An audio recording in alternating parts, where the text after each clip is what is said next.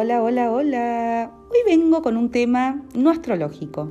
Les quiero presentar algunas tal vez ya sepan un poco o hayan escuchado del diseño humano, que mm, es una herramienta que yo estoy usando mucho ya en mis cartas, incluso en mis clases, porque en realidad es una mirada que en algún punto ya tengo introyectada y, forma parte de mí, así como la astrología, y que me resulta cada día más eh, interesante, más deslumbrante y más poderosa, ¿no? Como, como camino de exploración del ser para transformarnos, para expandirnos, para iluminar todo lo que somos, eh, todo lo que no somos, ¿no? Igual que la astrología, todo lo que, para mí la astrología eh, tiene como de poderoso pasa por ahí. Eh, así que encontrar otro sistema que habla de alguna manera otro lenguaje, pero que nos lleva al mismo camino, es alucinante. Eh, ustedes saben que también yo trabajo con el tarot y, es una herramienta que, uso y me encanta también, pero, pero el diseño humano y la astrología tienen algo que, lleva una profundidad, eh, por lo menos en mí, ¿no? Porque me parece que también depende de, cada quien y, la búsqueda y, bueno, y un montón de factores. Eh, pero realmente me parece que son, no solamente, les voy a decir, me pasa que siento que, que todos debiésemos tener estos conocimientos a disposición y a investigar, a profundizar y que no solamente para nosotros y nuestra vida, sino también para las personas que nos rodean, ¿no? Y sobre todo quienes somos madres, también poder entender las configuraciones de nuestros hijos para ayudarlos a, a bueno, desde chicos a potenciar su ser, ¿no? Y, no les voy a decir allanarles el camino porque eso sería ya una omnipotencia muy, muy grande de mi parte o de nuestra parte intentar hacerlo así, pero, pero sí acompañarlos de la mejor manera, ¿no? Y empezar a, a diferenciarnos en nuestras diferencias acercándonos en nuestras similitudes. No sé si se entendió lo que quise decir o hacia dónde apuntaba, pero bueno, me salió así, ¿no? Pero dándonos cuenta que, ok, sí, no somos todos iguales, cortados con la misma moneda y sobre todo para los chicos, ¿no? Como pretender que todos estudien igual, que todos aprendan de la misma manera, que todos se comporten de la misma manera. Eh, por eso es para mí clave y, les diría que, que el diseño humano me ayudó muchísimo más a entender eh, muchas cosas de mis propios hijos y, de los niños, ¿no? En general, como entendiendo esta mirada de adulta, cómo condiciona a todos los niños y, cómo desde tan pequeños los condicionamos a ser quienes no son, ¿no? alejándose justamente de toda su, de toda su, de toda su estructura energética, de toda su verdad, de todo su ser. Así que bueno, hecho esta introducción les voy a contar un poquito de qué se trata el diseño humano y las invito a que puedan ir al enlace que les dejo en la descripción de este episodio para que calculen su gráfico de diseño humano y lo tengan a mano para próximos episodios cuando les cuente un poco más eh, acerca de algunos temas que voy a ir abriendo en cada episodio. Eh, pero hoy voy a hacerles la síntesis de qué es el diseño humano eh, y qué es, lo que vamos a estar viendo y qué podemos ver a través del diseño humano, entendiendo que bueno, va a ser bastante más acotado de lo que sería un curso, una clase o una lectura incluso, ¿no? Eh, también para hacerlo sencillo y, dinámico. Así que bueno, primero decirles que el diseño humano, además de que obviamente es una herramienta de autoconocimiento y todo lo que ya les conté, concretamente es una síntesis de la astrología, del I de la Kabbalah, del sistema de chakras, de mm, la impronta genética y de la física cuántica. Tiene todo esto, no es ninguna de estas cosas por separado, es, todo es el conjunto de todo esto. Y como tenemos nuestro gráfico, van a ver que si ustedes lo hacen, lo que les pide es ingresar sus datos de nacimiento. Entonces, al igual que la carta natal, con los datos de nacimiento se tiene un gráfico, que es el mapa de diseño humano, y como van a ver, el gráfico consta de un dibujito con algunas cositas ahí, ¿no? Un gráfico muy particular, que es como un ser humano, eh, con unos centros ahí pintados, unas figuras geométricas pintadas o no pintadas, con rayas, numeritos, demás. Bueno, eso forma parte de lo que es nuestro gráfico de diseño humano. Pero van a ver que además eh, tienen una información en rojo, que son todos los planetas astrológicos, con unos números al lado, en rojo y al mismo tiempo otra columna con lo mismo, pero en negro y obviamente con otros números para cada uno de los planetas. ¿Por qué es esto? Porque eh, el diseño humano es un sistema binario. ¿Qué quiere decir esto? Que no solamente calcula la fecha de nacimiento exacta, el momento de, nacimiento de cada uno de nosotros, sino que también cuenta tres meses antes de nuestro nacimiento. ¿Y qué, información nos da esto? Nos da información de nuestro aspecto consciente, de nuestra personalidad, de lo que vinimos a experimentar como almas en nuestra encarnación, que va a ser la parte negra, la parte consciente, y el cuerpo al que encarnamos, que va a tener toda la impronta genética y va a ser toda nuestra parte inconsciente. Entonces el diseño humano lo que habla es de este quantum, de esta unión entre nuestra parte consciente y nuestra parte inconsciente. Y es súper interesante ya desde ahí, ¿no? Porque vemos con claridad cómo, por ejemplo, mi Marte desde el lado consciente, ok, cayó en Leo, en la puerta, le decimos en diseño humano, tal, en una puerta, eh, pero mi parte inconsciente de ese Marte está en otro signo, en otra puerta. Algunos se repiten, obviamente, porque acuérdense que los planetas retrogradan, entonces tal vez están en el mismo signo, los mismos grados, en la misma puerta, eh, pero no importa, es como, ah, ok, entiendo que hay una parte inconsciente que me lleva sin que yo me dé cuenta inconscientemente, pero mi alma quiere ir para otro lado y ahí se empiezan a armar todas estas tensiones y el diseño humano nos lo muestra con mucha claridad.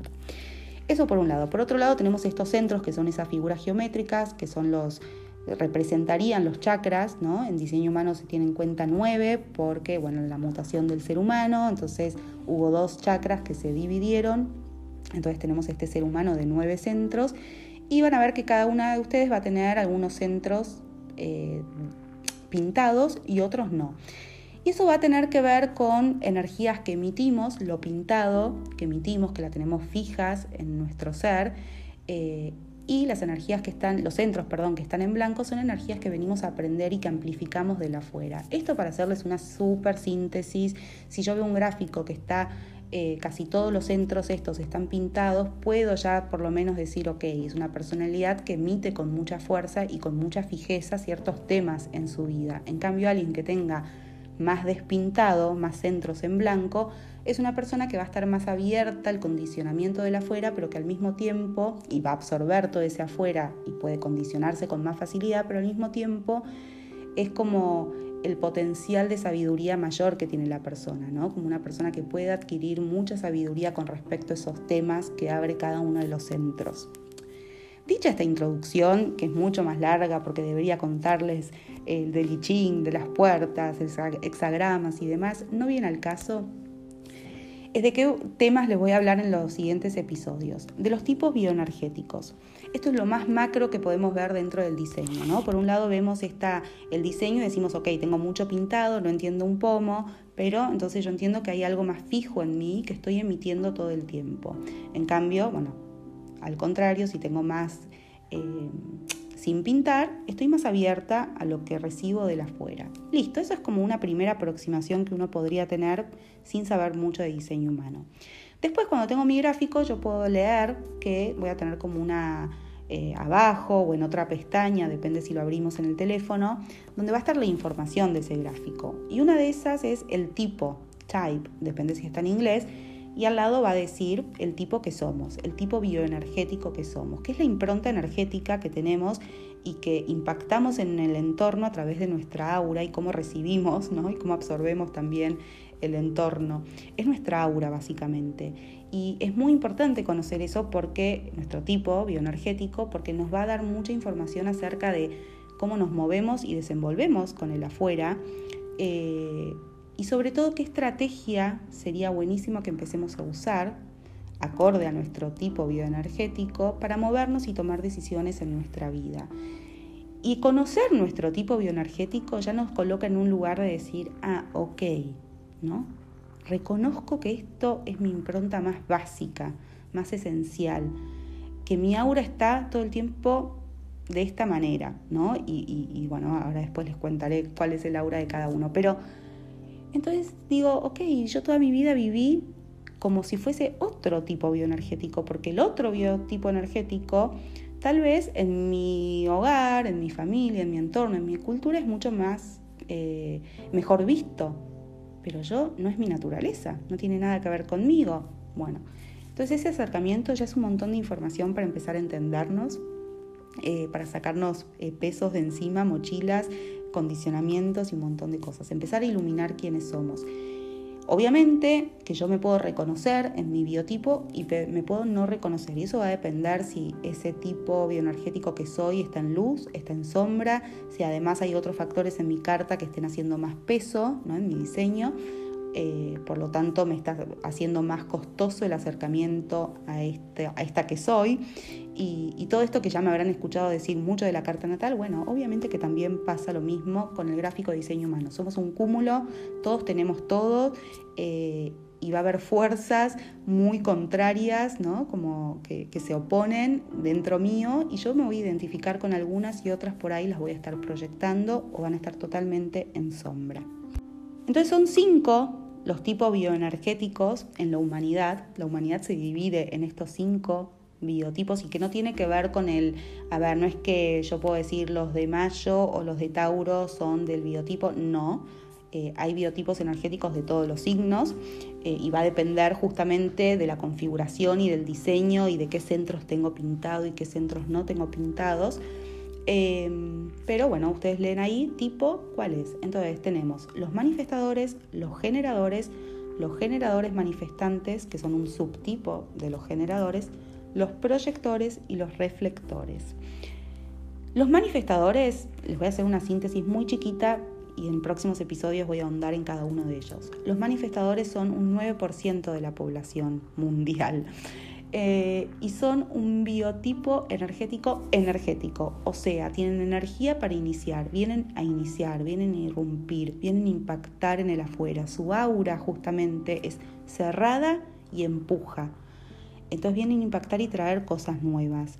Ya podemos empezar a pensar que si soy manifestadora, mm, no sé si cuando era chica me daban tanta libertad para iniciar y hacer lo que quería y traer cosas nuevas, irrumpir en la vida. ¿No? Y yo tenía mucha fuerza para eso. Soy una persona con fuerza, que impacta, que empuja, que puede hacer eh, incomodar mucho a la afuera. Entonces, ¿me habrán dejado esa libertad o no?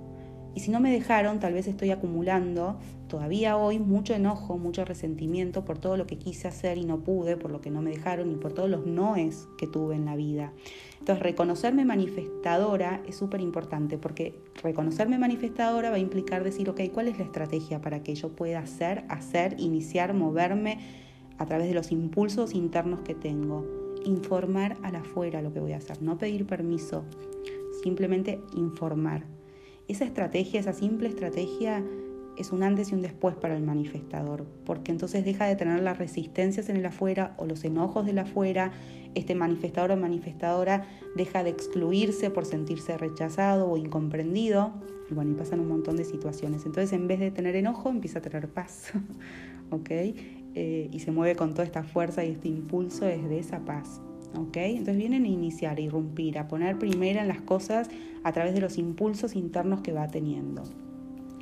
Luego tenemos los generadores, que son un aproximadamente 34% de la población, eh, junto con los generadores manifestantes, hacen prácticamente la totalidad de la población eh, de la humanidad. Entonces los generadores son un 34%, 33%, 34% y su aura es eh, envolvente y abierta. Y vienen a responder a la vida a través de los estímulos externos. Están en respuesta a la vida y tienen que escuchar su sacral. Si son generadores, quiere decir que tienen el centro del sacral pintado. Esa es la condición para ser generadores, sí o sí.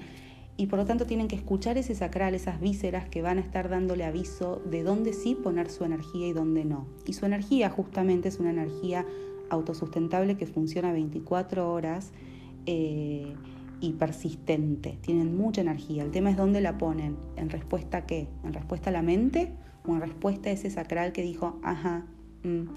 eso, esa estrategia, escuchar su sacral y responder a los estímulos externos a través de lo que el sacral dice, es la única forma de que esa energía preciosa, preciada, maravillosa eh, que tienen pueda ser usada trayéndoles satisfacción y no frustración, agotamiento, estrés, preocupación, porque sí, cuentan con mucha energía, pero dónde la usan es el tema, para qué la usan es el tema.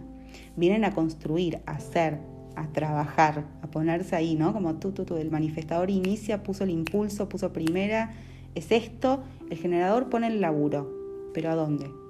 ¿Cómo? ¿Tenía ganas? ¿Es lo que me satisface? Vienen a experimentar y a construir en base a lo que aman, no a cualquier cosa, en base a lo que les da satisfacción. Y ahí es cuando empiezan a encontrar esta satisfacción interna, alejándose justamente de la frustración de estar haciendo cosas que realmente su cuerpo, sus vísceras, su sacral dijo, mm, mm, no es por ahí. Luego tenemos a los generadores manifestantes, como les dije, es un subtipo de los generadores y em, tienen la particularidad primero que tienen la misma, el, mismo, la misma perdón, aura que el generador, que los generadores, por lo tanto es una aura abierta y envolvente, pero acá la estrategia es distinta, porque fíjense que por un lado tienen la energía, es un tipo bioenergético, energético también tienen energía para generar, no para iniciar, para generar, no, perdón, para generar los generadores y para los generadores manifestantes para generar y también para iniciar. Entonces tienen la cualidad generadora y también la cualidad manifestadora. Entonces son realmente tienen mucha energía, son los más rápidos, pero también los más complejos, porque todo quieren que pase ya y ahora y pueden comprometer realmente la energía en cosas que no están para eso, ¿ok? Eh, son los que más permiso también de alguna manera tienen para iniciar, hacer y dejar y, pasar otra cosa, ¿no? Como que está bien que así sea, no tienen que persistir con su energía para siempre porque el cuerpo les dijo, eh, ajá, ¿no? Les dijo ajá, pero después en el medio seguramente hay otro impulso interno que sintieron, ganas de iniciar otra cosa y hacia allá tienen que ir también, ¿ok? Y está buenísimo que así sea. Pero la estrategia acá no solamente va a ser informar como los manifestadores, sino que también van a tener que esperar en respuesta a los estímulos externos y que no sea desde la mente. El mayor problema que tienen, eh, que tenemos todos en realidad, es que tomamos decisiones a partir de lo que nos dice la mente. Estamos solos, pensamos que quiero esto, no. El, el, generador y el generador manifestante es en respuesta a lo que ven en el afuera, las preguntas que le hacen, a los carteles, fotos, imágenes que ven en el afuera y el cuerpo mismo va diciendo, ah, es por acá, sí, ajá, mm, mm, no, sonidos guturales, así de, de básico, así de importante que empiecen a entrenarse en esta escucha. Luego están los proyectores, que son un 22% de la humanidad, y estos son los que vienen a guiar, ¿no? Eh, no vienen a iniciar, no vienen a generar, no vienen a construir, vienen a guiar a otros. Tienen dones naturales para poder guiar a otros. Pero la, el temita aquí con los proyectores, que además tienen un aura que es penetrante, penetra en el otro eh, y puede ser hasta vista muy invasiva, ¿no? Porque el trabajo de alguna manera que vienen a guiar a otros tiene que ver con poder ver muy bien a los otros, ¿ok? Es que ellos están proyectando energía constantemente, por eso es tan importante que la energía que proyecten sea una energía eh, realmente, a ver, como a conciencia. ¿Qué quiere decir esto? Que puedan trabajar sobre sí mismos, pulir sus dones, eh, hacer lo que tienen que hacer, lo que su corazón les dicta, lo que les da alegría, lo que les da entusiasmo, lo que vinieron a hacer, no esperando el reconocimiento de los otros, invadiendo a los otros, queriendo guiar a los otros, sino esperando, esta es la estrategia, esperando la invitación y el reconocimiento que va a venir naturalmente mientras ellos estén irradiando desde esta frecuencia de estar muy conectados con ellos mismos y con lo que quieren hacer. Una cosa es esa y otra cosa es hacer para que me reconozcan, ¿no? Y, imponer mi guía hacia otros, ¿se entiende? Es muy distinta. Entonces, es muy importante que, que trabajen a conciencia desde este lugar porque tienden mucho a tener una autoestima muy baja porque están siempre esperando este reconocimiento en los otros, sintiendo que no me reconocen lo suficiente, entonces me meto, te guío, te guío porque te veo, ¿no? Te veo, te quiero guiar, tengo la forma de guiarte. Pero yo tengo que hacer el proceso de primero estar conmigo para poder irradiar esa frecuencia y que el otro día, ok, sí quiero que me guíes. Esa guía viene naturalmente por invitación y tengo que quedarme tranquilo confiando en que eso va a ser así. Que no dije también, son un biotipo energético no energético, o sea, acá no hay energía ni para iniciar, no hay energía consistente, ¿no? Para iniciar ni para generar. No sé si lo dije al principio, por ahí lo dije y no, me, no lo recuerdo. Em, pero esto va a ser muy importante, ¿no? Como darse cuenta que también al mismo tiempo necesitan sus periodos de recarga, de descanso, que no pueden trabajar 24 horas seguidas, que tienen que tomarse pausas, es muy necesario para, para volver a sintonizar con ellos, ¿no? Este, así que bueno, un poco tiene que ver con esto, con el trabajar uno a uno, pero también poder guiar en grupos, eh, o sea, pueden enfocar uno a uno con cada persona, pero pueden, vienen de alguna manera a dinamizar lo grupal, ¿no? Y a trabajar en grupo, en redes, eh, a través de esta guía que pueden ser eh, justamente a nivel grupal. Y los reflectores son un 1% de la humanidad, son muy poquitos, eh, en, número, en estadística, pero la verdad es que son un montón seguramente. Y es muy interesante, acá obviamente que también es un tipo no energético y son personas que vienen a conocerse a sí mismos en movimiento y que cuanto más se quieran fijar en una identidad, en una forma de ser, en una forma de sentir fija, inamovible, peor la van a pasar. Son seres en movimiento. ¿Y cuál va a ser la estrategia para ellos fundamental?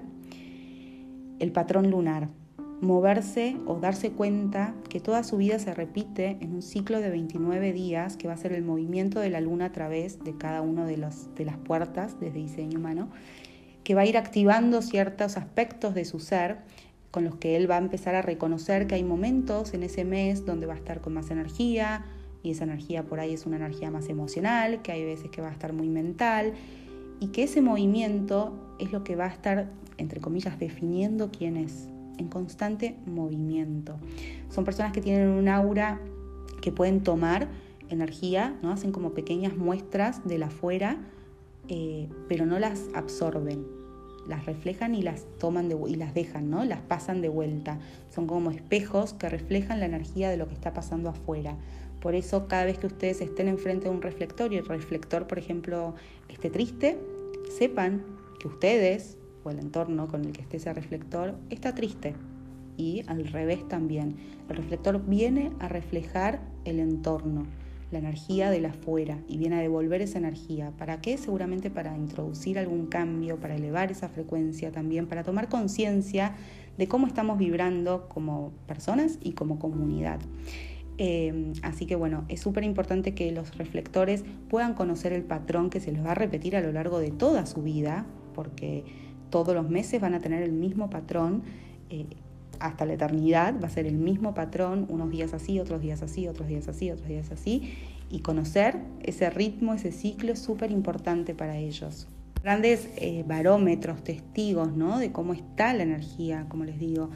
Y, de alguna manera en estos paneos que van haciendo también van encontrando quién puede ser diferente y aportar algo nuevo a la comunidad, ¿no? Y, también fíjense que la la vivencia de un reflector también tiene que ver con, vivir la vida desde una sorpresa absoluta en el día a día, de ese movimiento que va sucediendo y de que todo el tiempo todo cambia, ¿no?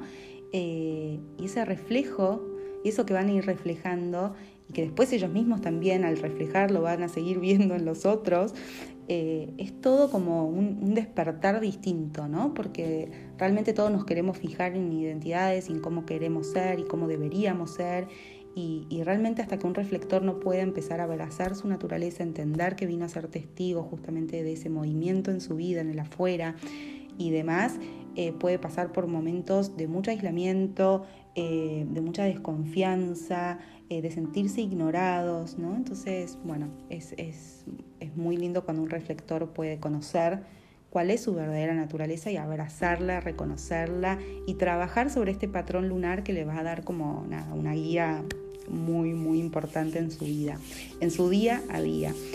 Así que bueno, eso es la síntesis muy, muy sintética de cada biotipo energético.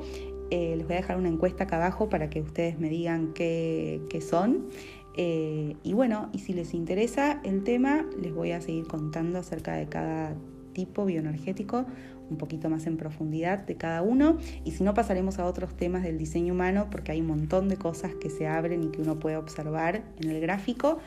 Eh, así que nos vemos en un próximo, nos escuchamos en un próximo episodio. Les mando un beso. Gracias.